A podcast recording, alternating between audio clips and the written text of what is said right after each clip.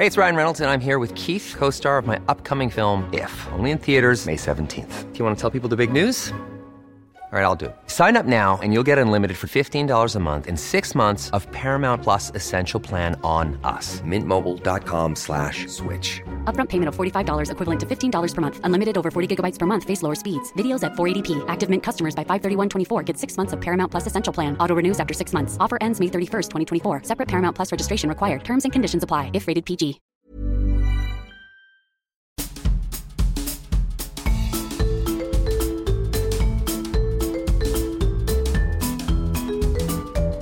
Vous écoutez le podcast de So Sweet Planet.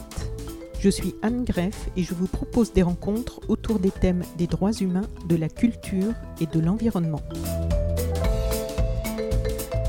Chères auditrices, chers auditeurs, aujourd'hui j'ai le plaisir d'accueillir sur So Sweet Planet euh, Laurence Fansenebrock. Bonjour. Bonjour. J'avais très envie de vous rencontrer, si on peut dire, parce que nous sommes à distance, mais parce que vous travaillez en tant que député sur un projet de loi, sur une proposition de loi qui me semble très importante et je pense qu'il sera aussi euh, considéré comme tel par la plupart des auditrices et auditeurs de So Sweet Planet. Vous souhaitez que soient interdits en France les thérapies de conversion et vous avez pour cela déposé en juin dernier une proposition de loi interdisant les pratiques visant à modifier l'orientation sexuelle ou l'identité de genre d'une personne. Donc alors avant de rentrer beaucoup plus euh, dans le sujet, comment vous, pouvez nous expliquer, expliquer à nos auditrices et auditeurs, pour celles et ceux qui ne seraient pas encore au courant, ce qu'on appelle thérapie de conversion? Même sur le mot, je crois que vous n'étiez pas, l'expression n'était pas forcément euh, tout à fait euh, en adéquation avec cette formulation.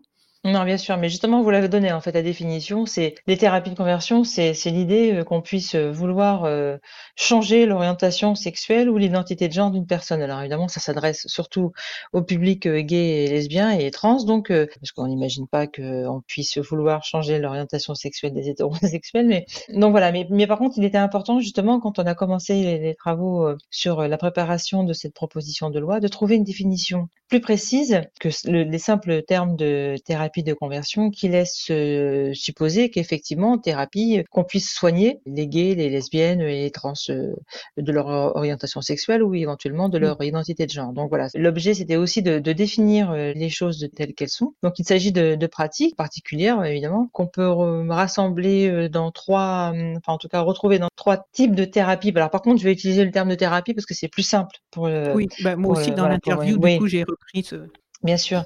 Donc il y a dans un premier temps euh, les thérapies religieuses, dites religieuses, qui concernent euh, les trois principales euh, religions monothéistes. Alors je, reviendrai sur le sujet. Ensuite il y a les thérapies médicales et moi ce que j'appelle ou ce qu'on peut appeler les thérapies sociales, sociétales, c'est-à-dire l'idée que ce sont en fait les parents qui sont les premiers vecteurs de ces thérapies de conversion puisque ce sont eux qui bien souvent dirigent leurs enfants qui vers un prêtre, qui vers un imam ou vers un psychiatre ou enfin voilà c'est moins souvent une démarche que l'on fait de son plein gré. C'est la pression de l'extérieur qui amène à, alors disons qu'il y a des gens qui, enfin, on peut le comprendre, notre société n'est pas vraiment encore tout à fait prête à accueillir euh, toute, euh, oui, toute, euh, la, toute, la, communauté, voilà. Mmh. Et, et, donc il arrive que, en fait, de leur plein gré, finalement, certaines personnes qui se questionnent et, et qui se demandent si c'est normal de, de ressentir les sentiments ou les attirances qu'elles ont pour les personnes de, de, leur sexe. Et certains, en fait, sont tellement troublés par leur éducation familiale et religieuse qu'elles ou qu'ils cherchent, en fait, justement, à, enfin, en tout cas, viennent à se poser la question de savoir s'il est possible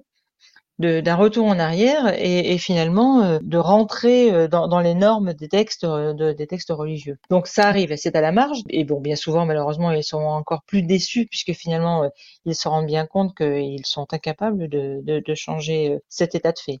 Oui, c'est pas très concluant, on va en mmh. parler aussi. Alors, lorsqu'on lit la communication que vous avez publiée le 11 décembre 2019 avec Bastien Lachaud, dans mmh laquelle vous, donc Bastien Lachaud, avec qui vous avez mené tout ce, ce travail jusqu'à cette proposition de loi. Donc, cette communication dans laquelle vous mentionnez quelques-unes des pratiques qui vous ont été rapportées lors des auditions, donc là, c'est consternant hein, et on voit bien qu'il y a urgence à faire quelque chose. Vous citez par exemple un homme qui a dû subir huit exorcismes dans sa jeunesse du fait de son homosexualité. Vous citez des femmes lesbiennes qui ont dû subir des excisions.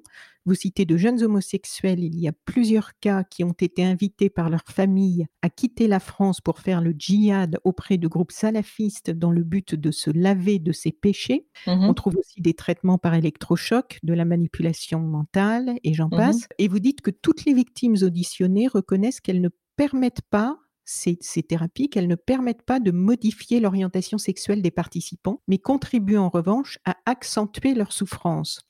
Mmh. Alors c'est Bien sûr.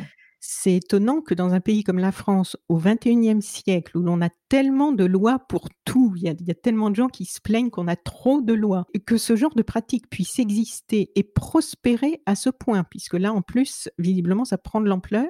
Mmh Euh, Est-ce qu'il y a eu un angle mort jusqu'à aujourd'hui sur ce sujet?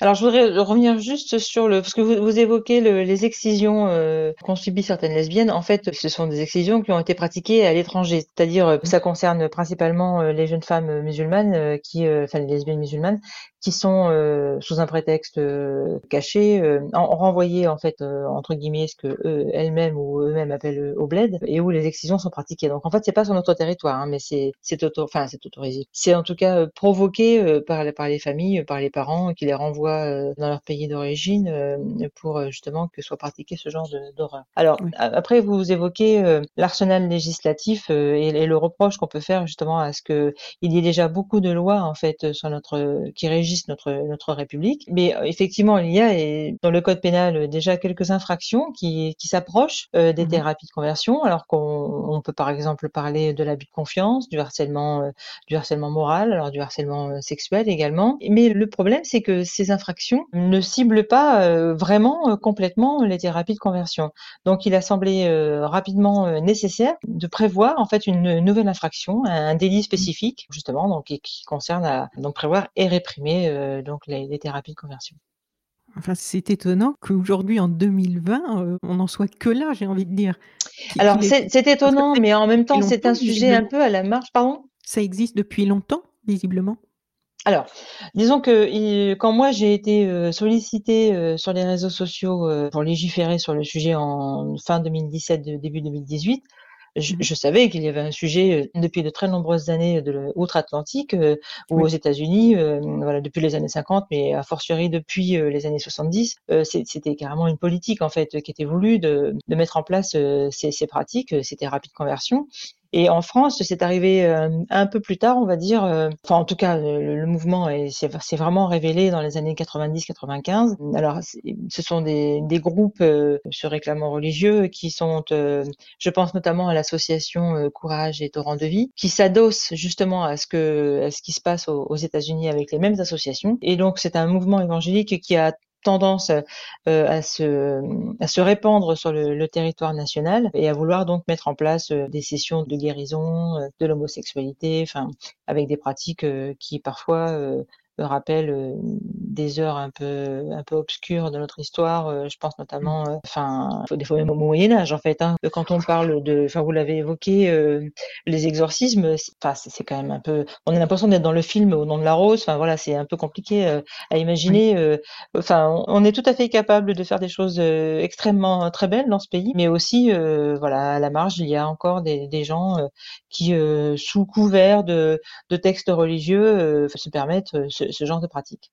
Alors, pour arriver à cette proposition de loi, vous avez réalisé des auditions. Quelles euh, personnes ont été euh, auditionnées? Parce que ce n'est pas simplement des personnes qui sont venues témoigner d'avoir été elles-mêmes euh, victimes ou d'être passées par des thérapies de conversion. Vous avez apparemment réalisé des auditions auprès d'un public assez large. Mhm. Alors en fait, effectivement, j'ai obtenu de la part de mon groupe euh, une mission d'information, une mission flash pendant trois mois, et on m'a demandé de, avec qui de l'opposition j'aimerais travailler, donc j'ai tout de suite pensé à Bastien Lachaud. Et en fait, oui, effectivement, en trois mois, on a auditionné énormément de monde. En fait, ça m'a pris énormément de temps, et enfin tout ça avec les autres travaux euh, législatifs, évidemment. Et en fait, donc oui, effectivement, comme vous le dites, il y a eu des victimes, il y a eu des témoignages, il y a eu aussi euh, les institutions. On a auditionné la MIVILUD, qui est la mission interministérielle qui scrute les dérives sectaires. Mmh on a aussi auditionné le, le ministère de, de l'Intérieur, le ministère de la Justice. On a aussi procédé à des auditions de, de juristes pour avoir un, un avis d'expertise sur la rédaction de ce texte. Et donc aussi, et là ça a été un peu, ça a été un moment un peu, de, ça a été des moments un petit, un petit peu difficiles, on va dire, d'entendre justement euh, les associations comme Courage ou, ou Torrent de Vie qui continuent malgré euh, malgré le mal que cela peut faire euh, à notre jeunesse, qui continuent à prôner les sessions de guérison en ayant l'impression qu'en fait ils réalisent l'œuvre, alors peut-être pas l'œuvre de Dieu, mais en tout cas l'œuvre des textes sur lesquels ils s'appuient. Alors c'est vraiment, enfin c'était vraiment des auditions, hyper pas, émouvante. Enfin, si, par exemple, j'ai oui, reçu beaucoup d'émotions en, en, auditionnant certaines victimes, notamment, je pense toujours à Benoît Berthe, qui, euh, enfin, grâce à lui d'ailleurs, j'ai compris finalement ce que pouvait euh, être euh, la foi, parce que c'était une notion finalement pour moi un, peu vague, et de la, façon qu'il a eu d'en parler en fait au, cours des auditions, j'ai ressenti en fait que c'était que la foi et la tristesse qu'on pouvait en ressentir, le, la désolation en fait d'être rejeté finalement parce qu'on a une orientation sexuelle différente de, la majorité de, nos concitoyens. Et, euh, et, voilà, enfin, ça a été des moments, donc c'est celui-ci très émouvant et euh, qui m'a beaucoup marqué, mais aussi euh, des, des, moments un, peu d'horreur en fait, quand on entend des victimes parler, comme vous le disiez aussi, d'électrochocs, d'excision. Enfin, c'est, ce sont des vies abîmées. Enfin, parce qu'il faut pas oublier que bon, non seulement déjà ça ne guérit rien, hein, ça ne, certainement pas de l'homosexualité, de, de l'identité de genre, mais en plus, euh, ça, beaucoup d'entre eux euh, ont eu tendance à se replier sur eux-mêmes, à s'isoler, à déprimer. Euh, certains nous ont parlé de tentatives de suicide ou ont relaté la disparition d'amis qui, pour le coup, ont malheureusement franchi le pas et ont, mis fin à leur jour. Mais aussi des, traces physiques et psychologiques et psychiques pour toute la vie. Enfin, par exemple, je pense à ce, jeune homme qui avait subi les, les électrochocs, qui était dans sa jeune enfance très proche de sa sœur et qui nous disait qu'en fait, à cause des électrochocs, il avait perdu euh, une grande partie de sa mémoire de son enfance. En fait, il a perdu toute son enfance, en fait. Et pour lui, c'était vraiment une souffrance. Euh, enfin, il y a eu plein de souffrances dans sa vie, en plus. Enfin, c'était vraiment euh, un témoignage très poignant. Voilà, donc on se rend bien compte que non seulement ça ne corrige rien, mais qu'en plus, ça induit des douleurs psychiques et physiques complètement, complètement incroyables, énormes. Est-ce que les personnes de ces associations qui pratiquent ces thérapies euh, ne peuvent pas vous reprocher qu'en fait les personnes qui sont venues témoigner sont celles qui se considéraient comme victimes? Est-ce qu'elles n'ont pas, elles, de leur côté, des exemples de personnes qui, euh, entre guillemets, seraient revenues dans le droit chemin. Ah oui, mais alors ça, oui, ça justement, oui, bah, parlons-en en fait. Euh, il y a, il y a eu tout un mouvement euh, aux États-Unis des ex-gays, par exemple, euh, qui faisaient des grands shows à la télé euh, en disant. A eu un documentaire très, très intéressant sur Arte France 5, je ne sais plus, il y a à peu près un an là-dessus. Mmh ah bah c'était suite au livre de Timothée de Roglaudre et Jean-Louis Adenor, les, les, deux jeunes journalistes. Ça c'est en France, mais il y en a eu un aux États-Unis aussi. ah oui d'accord. Ok, donc vous parlez de, de celui fait, fait par Arte, oui. Oui, mais en fait, euh, même ces ex-gays, finalement, euh, enfin ces pseudo-ex-gays en sont revenus aussi et, et ont fait leur mea culpa un peu plus tard en disant qu'effectivement, ils avaient été contraints et forcés euh, par ces associations à, à donner ce genre de message, alors qu'en fait, ils, ils reconnaissaient qu'effectivement, ils étaient toujours gays, en fait. Enfin, voilà. Dont l'un des, des, responsables d'une des plus grosses mmh associations aux États-Unis. oui, ça, mmh. c'était assez fort d'ailleurs dans ce documentaire, ce, ce passage. Oui, c'est vrai. Et puis alors, il y a un autre aspect dont on parle souvent moins, c'est les mineurs. Mmh Parce que finalement, c'est souvent à ce moment-là que les parents s'inquiètent, entre guillemets, d'une orientation sexuelle qui commence à s'affirmer et qui ne rentre pas dans la norme communément admise mmh et, qui, à ce moment-là, peuvent prendre des décisions alors que c'est le moment justement fragile quoi, de, de formation. Ce serait plutôt le moment de l'accompagnement finalement. Oui. Et, l'accompagnement qui est choisi n'est pas le bon, en fait, parce qu'on on leur pointe du doigt le fait que, alors parce qu'ils sont, parce qu'on ne peut pas réduire une personne à sa sexualité, mais en tout cas, euh, ce qu'ils font, ou, leur attirance, ou leurs sentiments euh, euh, sont, sont néfastes pour eux-mêmes. Alors, ça, c'est, on, on, parle de mineurs, oui, parce que voilà, justement, c'est souvent dans, à, cet âge-là, enfin, je veux dire, entre 9, 12, 15 ans, où on prend conscience de son orientation sexuelle, de ses désirs, de, de ses attirances, et quand les familles s'en rendent compte. Alors, ce sont souvent des familles évidemment très très croyantes, très pratiquantes, euh, parfois investies d'ailleurs dans, dans, les milieux religieux et, qui ne, supportent pas l'idée euh, que la, chair de leur chair euh, puisse commettre ce qui leur semble à eux être irréparable, c'est-à-dire contrevenir, par exemple.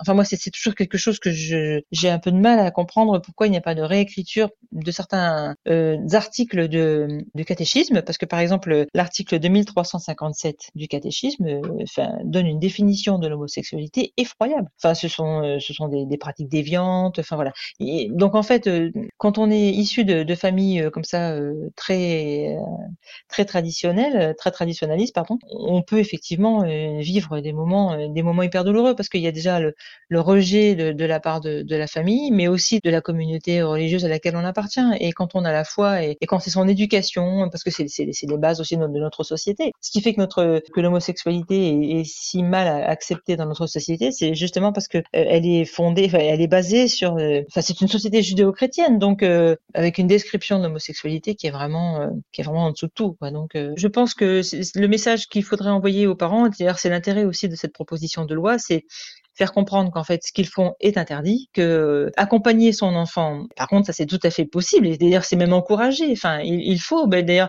il faudrait même en fait que les religieux, que les médecins, que les familles accompagnent euh, les, les enfants euh, ou les adolescents, les jeunes adultes dans leur apprentissage de leur sexualité parce que parce que c'est ce dont ils ont besoin en fait, enfin d'avoir des réponses et pas juste une opposition, des blocages et puis au contraire euh, être considéré comme le, le de la famille et à qui parfois on, refuse. Euh, enfin, par exemple, un jeune nous expliquait que ses parents euh, avaient refusé euh, qu'il mange à la table de sa sœur et que et qu'il serait maintenant hors de question qu'il assiste aux repas familiaux. Enfin, donc du coup, il mangeait dans sa chambre tout seul.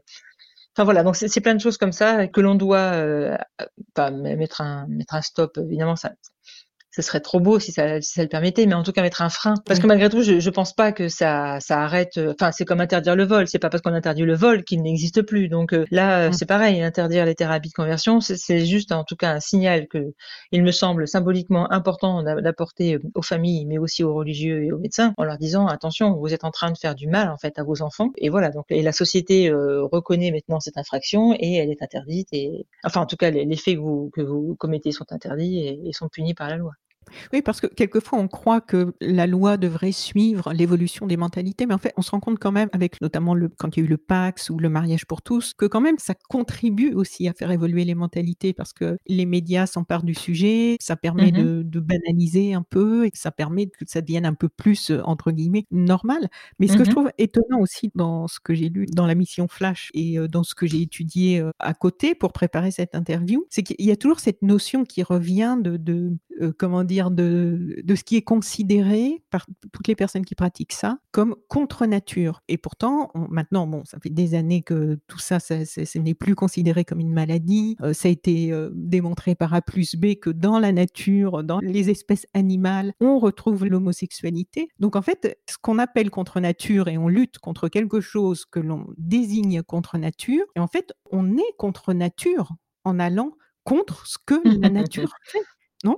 Non Oh bah voilà, je, enfin, pour le coup, si je peux me permettre ce trait d'humour, mais vous prêchez une convaincue, ça là, effectivement, enfin. Mais, euh, mais pour revenir euh, sur le côté euh, législatif, oui, effectivement, mmh vous avez raison. Enfin, notre société, elle est comme elle est, mais le problème des mentalités, c'est que si, justement, si on veut les faire un, petit peu changer ou en tout cas avancer, c'est justement grâce à l'inscription en fait dans la loi de nouveaux droits en fait. Enfin, justement, comme comme le Pax. finalement, maintenant, tout le monde s'en fiche du Pax. Le mariage pour tous, c'est pareil. Oui, pourtant, ça devait mettre la, société sans dessus-dessous.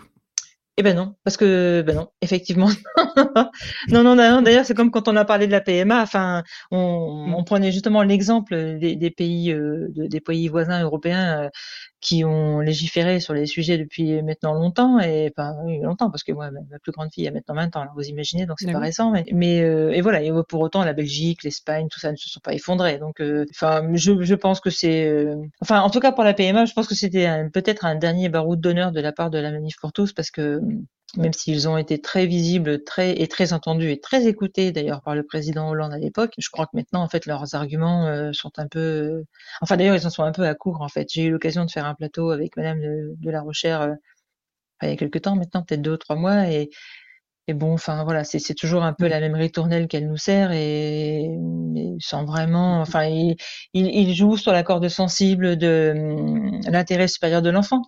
Mais alors évidemment, pour moi, c'est facile de dire que mes enfants vont bien, ce sont les miens et éventuellement je vous raconte ce que je veux. Mais ce qu'il y a, c'est que il y a des études euh, anglo-saxonne, américaine et euh, donc britannique, et qui, euh, qui démontre euh, sur, sur des cohortes importantes que les enfants issus de familles homoparentales vont très bien. Nos, nos enfants vont très bien. Donc, c'est ça que je trouve ah, toujours étonnant quand il y a ces discussions, c'est qu'en fait, souvent, les personnes qui sont contre véhiculent des arguments comme si on était en vase clos et qu'il n'y avait pas des pays qui avaient déjà avancé sur ces sujets, un peu plus que nous, qui aient un peu mmh plus de recul, et on occulte complètement ça. Et je me souviens au moment des débats du PAX et aussi par rapport à l'homoparentalité, où il y avait déjà des livres, des documentaires, des études qui avaient été faites euh, à San Francisco et au Québec, qui étaient aussi pas mal en avance sur nous euh, au mmh Québec, et où en fait on voyait que avec des adultes et jeunes adultes, euh, donc qui avaient été élevés par des parents de même sexe, ben, qu'il n'y avait pas de problème. Il y avait même au niveau de la personnalité, on notait certains points qui étaient plus avancés que chez des jeunes adultes élevés par des parents hétérosexuels par rapport à justement une certaine construction, par rapport aux agressions qu'on peut vivre dans la société, à l'école mmh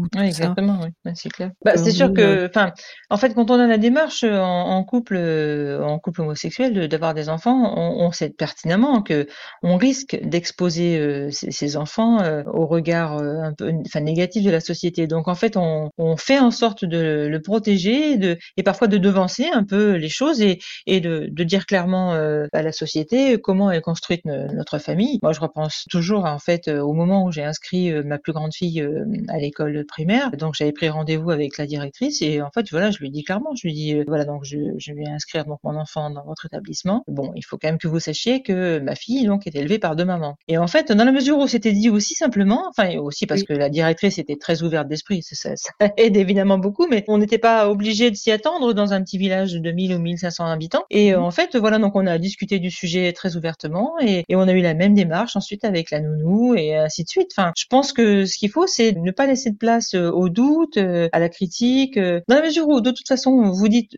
enfin vous pas, vous exposer parce que c'est un gros c'est un terme un peu fort mais vous dites les choses où vous assumez en fait les choses et eh bien finalement les gens n'ont plus rien à dire puisque vous avez déjà tout dit vous-même en fait.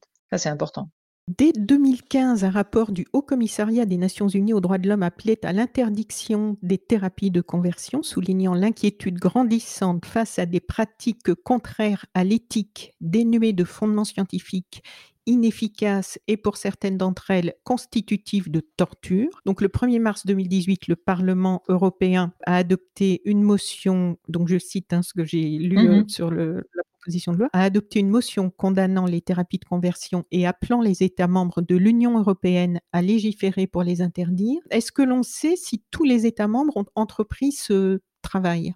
Bah non, alors vous imaginez bien que par exemple des pays comme la Pologne, la Hongrie, euh, vont certainement pas s'y atteler euh, tout de suite.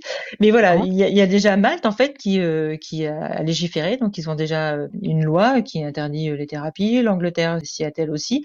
Alors l'Allemagne elle a fait il y a pas très longtemps, mais il me semble un petit peu timidement en, ne s'attachant que finalement qu'à protéger les mineurs. C'est déjà c'est déjà très bien parce qu'on sait que ce sont c'est quand même une population hyper fragile. Mais bon voilà, ils se sont arrêtés à la minorité. Je, je regrette un petit peu là. Et voilà d'autres pays euh, s'y sont mis aussi, ou, ou, alors sont en train d'en discuter. Et nous, donc le, la France, le, pays des droits de l'homme, on n'a toujours pas de, de législation donc, pour interdire ce, ce, genre de choses. Oui, donc il est temps. Il est grand temps, oui.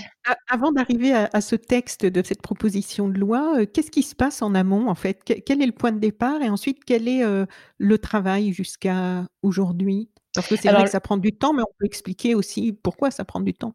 Alors le point de départ, c'est euh, donc un, jeune sur Twitter qui me demande donc de travailler sur le sujet. Donc euh, moi, je lui fais quand même part de mes doutes parce que j'ai une connaissance euh, du sujet, donc comme je vous l'ai dit tout à l'heure, outre-Atlantique, mais qu'il ne me semblait pas qu'en France on ait vraiment ce genre de même problématique. Ah oui. Et bah oui. Et alors en fait, bon, comme il était un peu insistant et puis que je me dis, bah je vais pas non plus les conduire, donc voilà, j'ai fait quelques recherches rapides sur le moteur de recherche classique. Et, et là, je, je me rends compte qu'effectivement, il y a quand même des associations euh, se vantant d'être euh, des pseudo-religieux, euh, qui proposent mmh justement des sessions de des sessions de guérison. Alors là, je me dis: «Oui, effectivement, il y a un problème, en fait». Mais bon, comme j'ai pas vraiment beaucoup de chiffres, j'ai pas beaucoup de de choses, je je continue, en fait, euh, mes investigations, tout en parallèle avec, bien sûr, avec mon mon autre travail, parlementaire et au final, en en off, on va dire, j'auditionne, des des des victimes, j'entends des témoins, je reçois pas mal d'associations et puis dans l'actualité aussi, il y a des choses, qui percutent un petit peu, mes travaux, comme par exemple, des sessions euh, qui ont eu euh, lieu euh, en, Guyane. Donc il y avait trois trois religieux, enfin évangéliques, qui justement avaient proposé un séminaire donc en Guyane. Et puis ensuite il y a ce, le collège Stanislas à Paris. Alors c'est un collège privé sous contrat avec l'État qui les mmh week-ends en fait proposait justement pareil des, des sessions de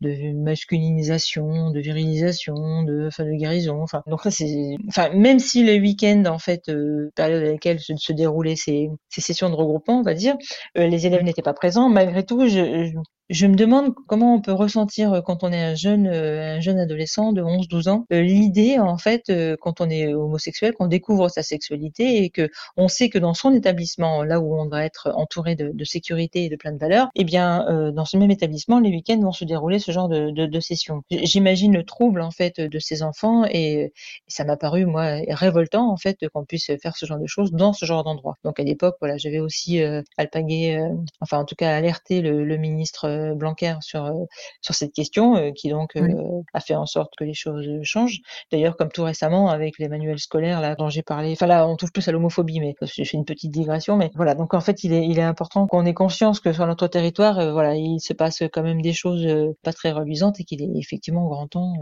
de, de, mener le combat, ou en tout cas de, de légiférer.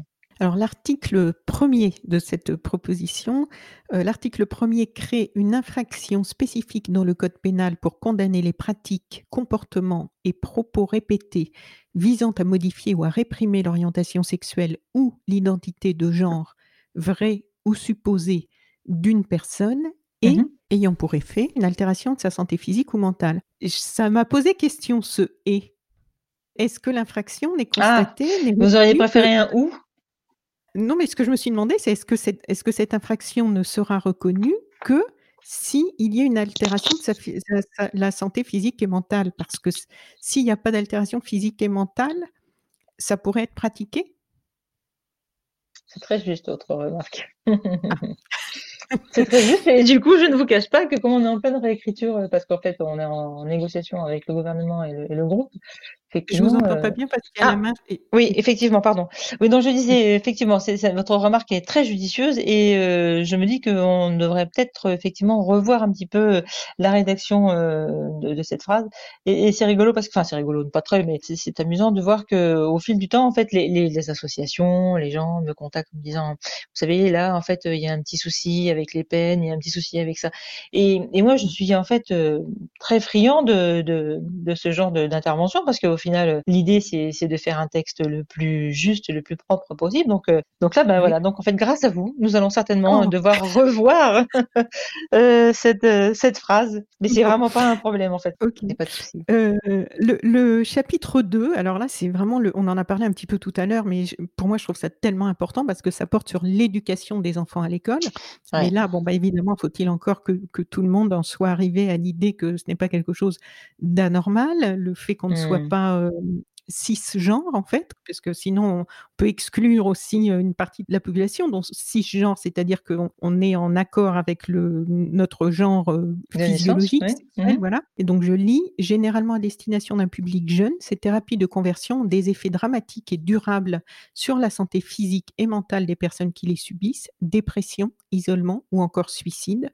Or, c'est à l'école et tout au long de leur parcours scolaire que nos enfants doivent être mis en confiance notamment dans le cadre des enseignements portant sur la sexualité, mmh pour s'interroger sans crainte sur leur orientation sexuelle ou sur leur identité de genre. Alors ensuite, page 11, ça c'est dans le, la mission Flash. Mmh Vous dites pourtant dans, dans, un rapport de 2017, le défenseur des droits s'alarmait de ce que 25% des établissements scolaires ne respectaient pas leurs obligations en termes d'éducation sexuelle. Mmh Pendant son audition, il a également souligné que lorsque ces enseignements ont lieu, il traite essentiellement les questions relatives à la biologie, et aux infections sexuellement transmissibles. La lutte contre les discriminations semble donc peu abordée par ces enseignements. Donc là, est-ce que euh, vous avez bon espoir qu'il y ait un petit peu euh, plus de qu'il y ait une avancée contre les discriminations. Mais vous savez déjà en fait euh, les enseignants ont déjà parfois du mal à boucler les programmes donc euh, après euh, voilà ils peuvent se réfugier aussi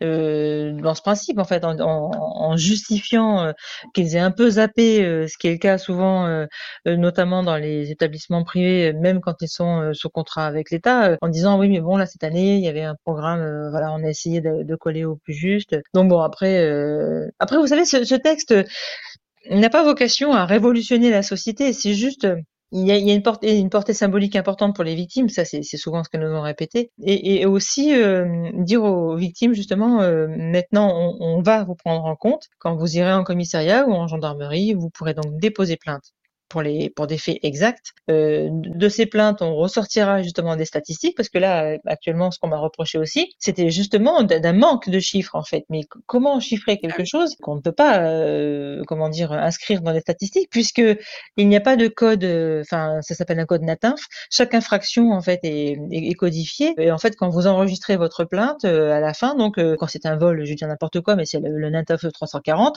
et ben voilà, ça rentre dans les statistiques. Mais là, en l'occurrence, comment on peut faire rentrer euh, des statistiques euh, sur un sujet. Enfin, dans la mesure où on ne peut pas prendre de plainte, enfin contre des thérapies de conversion, voilà, ça amène euh, forcément l'absence de chiffres. Alors parfois, j'ai tendance à dire que l'absence de chiffres est une peut évoquer justement un problème. En fait, c'était aussi le, le cas quand on a eu cette mission d'information, quand on a eu fait ces déplacements en Guadeloupe parce que justement il y avait un, un gros problème aussi de, de, LGBT phobie, on va dire, dans les territoires et les départements d'outre-mer. Et euh, l'idée c'était d'installer justement une ligne d'écoute euh, sur ce territoire pour justement permettre d'évacuer un petit peu la, la difficulté qu'on peut ressentir quand on est un ultramarin. Et justement, il y avait de très belles actions qui avaient été faites. On, avait été reçus par le, le recteur de, de, Guadeloupe à l'époque et il nous avait fait visiter. Là, évidemment, il avait choisi ces établissements, mais en tout cas des établissements où les choses fonctionnent, c'est-à-dire où, où les élèves eux-mêmes, on leur a demandé finalement d'être un petit peu les gendarmes de la cour de récréation. Et euh, tout ça à travers une communication euh, non violente, enfin ce qui me semble être la, base de tout de toute façon, et d'intervenir euh, quand par exemple des, insultes fusées, parce que finalement la première insulte qu'un garçon ou même une fille éventuellement inflige à, son camarade quand il fait, enfin quand il l'embête, c'est t'es qu'un sale pédé. En fait c'est finalement l'insulte la, la, première la plus simple, alors qu'en fait, enfin c'est justement l'homophobie. Et, et je, je, trouvais cette démarche très très bien de euh, d'inclure en fait les collégiens dans l'idée euh, qu'il faille justement changer ses comportements. Et euh, alors pour les insultes ça reste toujours des insultes mais celle-ci a en plus un caractère homophobe qu'on ne peut pas nier. Et, et, justement donc les y travailler et au final l'ambiance qu'on qu'on retrouvait dans la cour de récréation enfin Dixit les enseignants mais aussi les élèves c'est que finalement il y avait une espèce de de tension qui s'était apaisée et, et, ça avait amené un, des relations plus sereines en fait entre les élèves, alors qu'ils soient hétéros ou homosexuels. Et c'était une très belle démarche. Et je, je m'étais dit à l'époque, euh, c'est drôle parce qu'en fait on vient en mission ici parce qu'il y a des problèmes, mais au final eux ont déjà peut-être trouvé certaines solutions pas tout, parce qu'après il y a aussi euh, la nécessité d'installer un terrain, enfin un, maillage associatif. Mais je me disais si on pouvait aussi dans l'Hexagone reproduire ce genre d'expérience, euh, ça n'en serait que, que bénéfique. Alors, quelles peines sont proposées par cette euh, proposition de loi? Eh bien, écoutez, euh, il me semble. Alors, du coup, je dois peut-être la reprendre parce que, comme on est en train de la. Euh, oui, donc c'est bien ça. Donc, c'est bien deux ans d'emprisonnement et 30 000 euros d'amende. Voilà, donc ça, c'est la peine euh, qui, est, qui est prévue. Enfin voilà, on, on, a essayé de se rapprocher de ce qui se faisait dans le code pénal, justement concernant les violences, concernant le harcèlement, concernant oui. l'abus de confiance. Enfin, donc euh, voilà, c'est ça a été fait en concertation aussi avec des juristes. Hein, voilà, je, enfin, j'ai mmh. pas la prétention euh, de, enfin tout ça, ça a été travaillé. Euh, je veux dire, ça n'a oui, pas oui, été sorti de mon chapeau comme ça. voilà, donc on, on s'est vraiment attaché à se rapprocher de professionnels du métier pour faire quelque chose qui, qui tienne la route. Oui. Est-ce que vous avez rencontré des résistances, des réticences au cours de l'élaboration de ce texte de proposition de loi? Et si oui, lesquelles? Ben, justement, de mes collègues parlementaires qui me disaient: «Mais en fait, heu, Laurence, il y a déjà plein de choses, en fait, dans le code pénal, heu, qui, heu, permettent, de réprimer les thérapies de conversion». C'est juste que non, pas tout à fait, donc donc voilà, la les réticences, ça a été ça, en fait. C'était qu'il a fallu aussi, que pas que je lutte, mais en tout cas que je force un peu la main du mouvement pour leur faire comprendre qu'en fait, il y avait vraiment nécessité de créer un délit spécifique et et qu'en dehors de la symbolique, que réclamaient, on va dire, les victimes, il y a eu une évidence, euh, nécessité à, créer ce délit. Est-ce que vous pensez que le que comment ça se passe entre le moment où vous faites, où vous déposez la proposition, heu, de loi, donc c'est au mois de juin, je crois. Déjà, est-ce que vous pensez que le texte sera adopté tel quel ou est-ce que systématiquement, est-ce qu'un texte n'est jamais adopté tel quel? Ben, c'est rare en fait, hein, parce que chacun d'ailleurs, enfin, vous voyez, par exemple, on on en discute toutes les 2 et heu, tout à l'heure, Oui. vous me vous me vous me pointez du doigt un un Mmh. souci et vous avez raison de le faire. Et ben, par exemple, les collègues députés de la majorité ou de l'opposition vont certainement vouloir, heu, bon, déjà supprimer les articles, j'imagine, notamment de la part de l'opposition à droite, mais Mmh. aussi, heu, améliorer le texte. Enfin, moi, ce que je veux dire, c'est que je fais cette proposition, mais après, il faut pouvoir aussi entendre qu'il y a des choses qui ont été oubliées, qu'il y a des choses qui ont peut-être été mal faites. Enfin, je veux dire, moi, je n'ai pas la la prétention, de d'avoir rendu un travail, parfait. J'ai essayé de ma de faire au maximum de de ce qui était possible, pour, heu, pour Oui. coller, heu, à la réalité de de cette infra cette future infraction. Mais maintenant, heu, non, évidemment, je je je je sais pertinemment qu'il va y avoir des amendements et et que certains seront retenus, d'autres rejetés, mais voilà, c'est effectivement le le jeu du texte. Donc là, comme vous le disiez, il a été déposé en en juin de cette année et heu, après, heu, une lutte un petit peu, hem, un petit peu rude, surtout ces derniers temps avec, heu, le mouvement et le groupe, à l'Assemblée, heu, il a été décidé qu'elle serait donc, discutée, courant, mois de février de l'année prochaine. Alors je je mets beaucoup, 2021. beaucoup, beaucoup de de guillemets là-dessus parce qu'elle devait déjà être discutée en mai 2018 et heu, bon, Marlène Schiappa à l'époque m'avait un peu, heu, grillé la priorité en reprenant, heu, cette semaine, parlementaire pour le gouvernement en fait pour, qu'on discute de son projet de loi sur les violences sexistes et sexuelles et ce qui a entraîné après avec la crise, des gilets jaunes, avec, la crise de la covid, enfin tout un tas de raisons en fait, enfin qu'on peut entendre évidemment, hein, ça c'est Oui, pas c'est pas un sujet, hein, donc voilà. Mais effectivement, c'est très, très long et une fois que le texte sera discuté à l'Assemblée, alors ça devrait être très rapide puisqu'on on c'est pas non plus un texte, très lourd, hein, heu, il ne contient que quelques articles. Il sera donc ensuite envoyé au Sénat et alors c'est là qu'éventuellement ça peut être un petit peu plus long parce qu'il est Mmh. possible que le le le Sénat traîne un peu des pieds pour, hem, pour, hem, comment dire? Discuter de de ce de cette proposition. Heu, on Oui. connaît la la couleur en fait, du Sénat et je je pense pas que ce soit vraiment, enfin, un sujet enfin je vois par par exemple monsieur Retailleau se précipiter sur le sujet, enfin, heu, voilà donc je je pense particulièrement à lui, mais aussi à d'autres et et voilà, en espérant qu'il, heu, soit malgré tout quand même discuté avant la la fin de de ce mandat et revenu à l'Assemblée et puis finalement, heu, promulgué par le président. Mais bon après, heu, voilà, il Et faut ça et donc ça, au au minimum, au maximum, ça peut prendre combien de temps je n'en ai aucune idée. Je Ah, peux pas vous dire. En fait, quand on voit comment la la PMA, la bioéthique, il a fallu lutter aussi, pour que ce soit mis au calendrier et pas toujours repoussé comme ça l'a été un temps, parce que là, l'air de rien, enfin, ça fait un moment en fait que moi je je mmh, travaille sur sur ce sujet et Et et qu'il y a il y a pas très longtemps, on m'a dit: «Mais tu sais, la politique, c'est un temps long». Ben, en fait, je je peux vous dire qu'effectivement, c'est un temps très, très long, quoi. C'est ah enfin, moi, je je pensais, en fait, évidemment, c'était un peu idiot de ma part, mais que, mmh, enfin, quand moi j'ai un problème chez moi, je trouve la solution et je l'applique, en Mmh. fait. Mais là, en politique, c'est pas encore tout à fait pareil. C'est que il peut y avoir des solutions, mais on on prend le son temps en fait, heu, parfois de bon enfin bon gré mal gré, pour, hem, pour faire traîner un peu les choses ou pas, enfin donc voilà donc, Mais il y a plus de monde je à mettre d'accord aussi. Pardon? Il y a plus de monde à mettre d'accord Ah bah oui, c'est ça, chez vous. ça. Oui, mais là effectivement, là il faut convaincre, heu, bon oui. déjà, heu, les collègues et puis, heu, ensuite, enfin l'opposition, le Sénat, enfin voilà effectivement ça ça met en jeu toute une chaîne, d'intervenants, qui sont pas toujours forcément, très enclins à à discuter de de ce genre de problématiques. Et le 25 novembre, il y a eu un une, comment on peut une tribune dans Le Monde?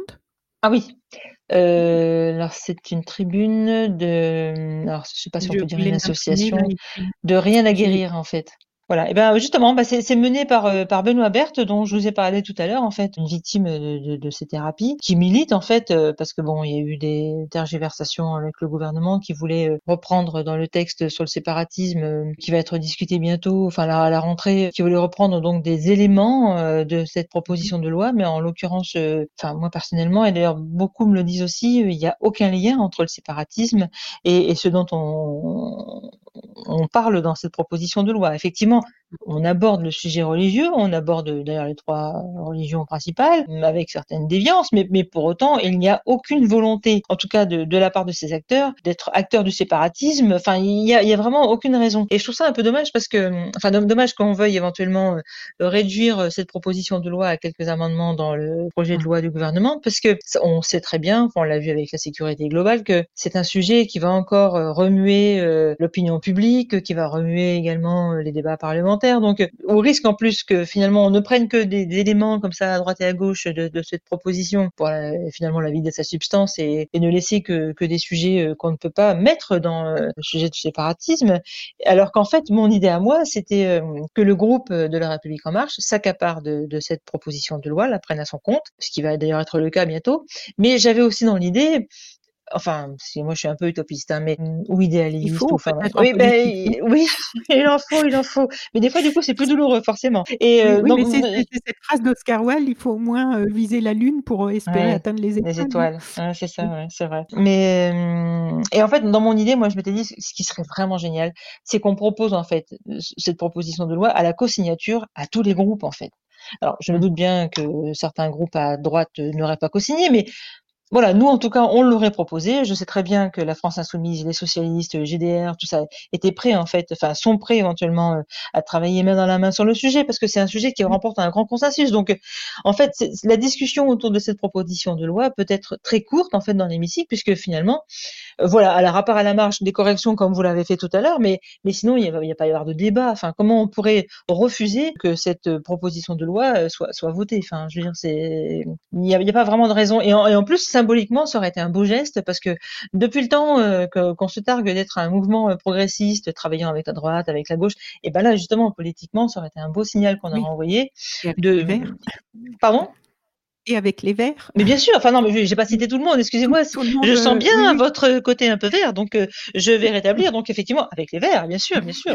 Mais non, mais je plaisante, mais mais oui, bien sûr, avec tout le monde. Enfin, moi, je Enfin, c'est d'ailleurs un peu ce que disait Emmanuel Macron euh, quand, quand il était en campagne, hein, qu'on doit pouvoir trouver des bonnes idées à droite et à gauche. Et, et ben là, en l'occurrence, euh, moi, cette idée, enfin, j'ai en tout cas eu, j'ai pas eu cette idée. En même temps, on me l'a un peu soufflé, mais, mais en tout cas, j'y travaille depuis trois ans, et j'aurais vraiment trouvé que symboliquement, ça aurait été très fort de la part de l'Assemblée nationale de porter et qu'on porte tous ensemble avec les Verts, donc euh, ce, ce, ce, message euh, progressiste et, et ce message d'espoir en fait pour les victimes et, et, puis, plus possible. Bah, si c'est intégré par euh, par, par voie d'amendement, non, ce sera pas possible. Et ensuite, euh, enfin, apparemment, ça ne doit pas pouvoir se faire de, de, de proposer euh, euh à d'autres groupes euh, d'être co-signataires d'une proposition de loi. Ce que je regrette parce que, enfin, ah bah, je, je pense que des fois, on peut déroger. Pardon? Je dis oui, c'est incroyable d'entendre ben, ça. Oui, alors on peut, il y, a des amendements qu'on peut partager, qu'on peut éventuellement faire euh, co-signer par d'autres collègues parlementaires d'opposition, mais une proposition de loi, apparemment, j'ai appris il n'y a pas longtemps qu'on ne pouvait pas euh, la faire euh, co-signer par tous les groupes. Alors, c'est un peu dommage. C'est un peu dommage parce que ça aurait vraiment été. Aussi, ouais, enfin, il y en a tellement à faire évoluer que, oui, ah voilà. Euh, ceci dit, vu le temps, en fait, vu le temps qu'on met pour légiférer, je me dis que un seul mandat, en fait, ça suffit pas, quoi. Enfin, j'ai conscience que il y a tellement de choses, parce que c'est pareil. Après, moi, j'ai mon travail parlementaire en circonscription. Enfin, j'essaie de faire avancer de, les sujets, alors sur le train, sur la santé, sur un, tout un tas de choses. Et je vois bien qu'en fait, euh, bon, non seulement dans l'hémicycle, il y a beaucoup d'inertie, mais alors euh, en dehors, c'est pareil. Hein, quand on a affaire à la région, enfin, moi, je suis la région Aura, donc menée par Laurent Wauquiez, c'est compliqué. Hein, c'est on, peut difficilement travailler la main dans la main ensemble, alors qu'en fait l'idée c'est de faire avancer les territoires. Enfin voilà, on change de sujet, mais voilà, c'est. Non, non, parce que c'est important aussi de, je trouve, de, comprendre quand on est simple citoyen comme moi, et, c'est vrai mmh. qu'il y, a de, de, de choses, d'obstacles concrets, pratiques sur le terrain euh, que nous, qu'on ne comprend pas. On, on, le voit en ce moment avec toutes les incompréhensions liées aux décisions prises pour les, les, restrictions sanitaires, avec la culture et, et tout ça. Mmh. Il y a, mmh un tas de choses que euh, nos responsables politiques n'ont pas, c'est pas forcément de leur faute non plus, mais n'ont pas forcément le temps dans, dans, quand ils passent dans un JT, dans les médias, ils n'ont pas forcément le temps d'expliquer tout le fonctionnement. Le, seul moment où on peut l'expliquer, c'est en fait c'est les réunions publiques. Et, et moi, quand euh, je vais au contact de, de mes concitoyens, justement, j'aime bien en fait leur expliquer euh, euh, comment ça se passe justement dans l'hémicycle. Mais pourquoi vous posez pas plus de questions orales? Ben c'est parce qu'en fait, voilà, on est un groupe de presque 300, la majorité, et que on y a six questions en fait qui sont programmées pour la majorité par semaine. Mmh. six questions pour 300 députés. Enfin voilà, donc il faut forcément. on ne peut pas toutes les semaines poser autant de questions qu'on aimerait. Euh, les difficultés, voilà, c'est ça, c'est que le temps politique est très long et que mmh. ben, voilà, il faut aussi parfois accepter le consensus et quand on est dans, dans, des compromis, bon, ça demande des négociations, du temps et voilà, c'est aussi la raison pour laquelle des fois c'est un peu compliqué. Très bien. Mais en tout cas, un grand merci d'avoir euh, pris de mmh votre précieux temps pour euh, nous expliquer un peu plus en détail. Euh, c'est quelque chose qui mérite d'être entendu parce que mmh déjà, ça concerne tout le monde. Je pense que même les personnes qui peuvent ne pas se sentir du tout concernées ne sont pas à l'abri mmh d'avoir dans, dans, leurs proches, dans leur, que ce soit leurs enfants, ça peut être un, un, frère, une sœur, ça peut être sur un lieu de travail aussi, quelquefois, ça peut être dans un foyer de migrants aussi. Moi, j'ai vu dans un migrants. Et quelquefois, on, ne sait pas, on pense toujours aux, questions économiques ou les guerres pour les migrants. Il y a aussi des sujets qui entrent dans ce que vous mmh avez expliqué aujourd'hui. Il y a certains pays où on peut risquer l'excision, on peut risquer la mmh, torture, on peut risquer la peine de mort par rapport à un problème d'identité de, genre. Et aujourd'hui en France, c'est encore compliqué de vivre, de vivre avec une identité de genre qui n'est pas mmh. encore communément admise. Et voilà, il serait temps, je pense, qu'on accepte que ce n'est pas contre nature, que ça fait partie de la nature. Donc, merci de, de, de vous battre pour ça. J'espère que ce texte aille jusqu'au bout et sans être mmh. trop euh, rogné. Donc, euh, très bonne continuation à vous. Merci. Et puis, euh, bah, peut-être que nous aurons l'occasion de rediscuter Mais dans, les, dans les mois, dans les années qui viennent, mmh. d'autres. Merci de l'invitation. Chères auditrices, chers auditeurs, si vous avez apprécié ce podcast de So Planet, N'oubliez pas de lui mettre un avis favorable sur votre application de podcast, par exemple 5 étoiles sur Apple Podcast, et de rédiger un avis sympathique. Cela me fera plaisir. Pour plus d'informations sur les droits humains, l'environnement et la culture, vous pouvez suivre la page So Planet sur Facebook. Enfin, n'oubliez pas de vous abonner gratuitement, soit à la newsletter sur le site sosweetplanet.com soit au podcast sur votre application de podcast pour être informé des prochains podcasts de So Sweet Planet mis en ligne. À bientôt.